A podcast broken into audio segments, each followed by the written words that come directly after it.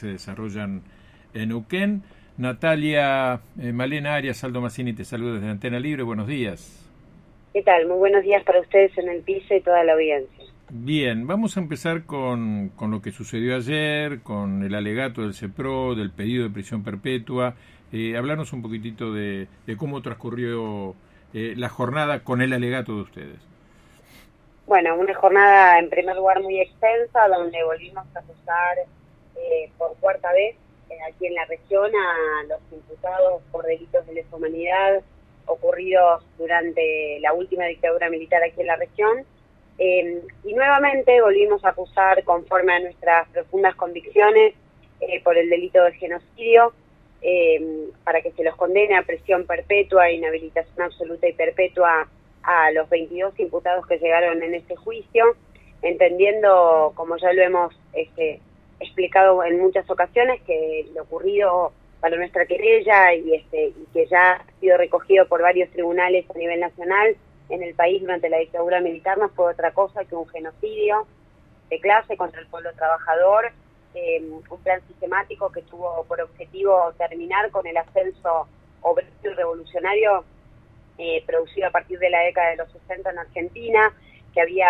ganado en fuerza y combatividad toda una generación de trabajadores eh, allí por, lo, por los 70 también, organizados junto a estudiantes, eh, en distintas formas de, organización. Y eso para nosotros es fundamental decirlo, porque si no, no se entiende, digamos, la finalidad última de este, de este plan genocida, que era no otra que poder implantar un plan económico cuyas consecuencias vivimos hasta el día de hoy y que solo terminando con una de las clases obreras más importantes del mundo y más potentes, como era la clase obrera argentina, bueno, podían lograrlo. Eh, para nosotros es importante sentar esa posición porque mm, entendemos que el delito de genocidio y entender que esta práctica social es la que se llevó adelante como modo de transformar las relaciones sociales eh, dentro del país, eh, es la única calificación que puede atender no solo a la verdad jurídica, sino también a la verdad histórica de lo que ocurrió en todo el país, pero también aquí en la región con el circuito represivo que se desplegó que ya ha quedado probado en los juicios anteriores que tuvo participación de todas las fuerzas represivas de la zona, tanto de Neuquén como del Alto Valle, Valle Medio y la zona andina. Eso es una cuestión que se introdujo con este juicio. Así que bueno, muy conformes